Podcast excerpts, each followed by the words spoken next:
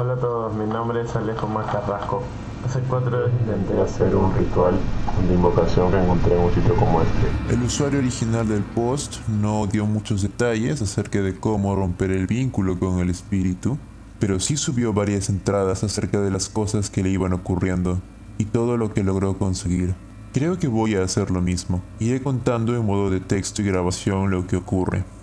Ahora, no siempre voy a grabar algo para ustedes. Cada semana, tal vez, todavía estoy ocupado con el trabajo y necesito estar solo en casa para hacer que esto funcione.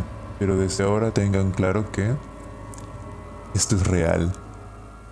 Y yo tengo la suerte de vivirlo.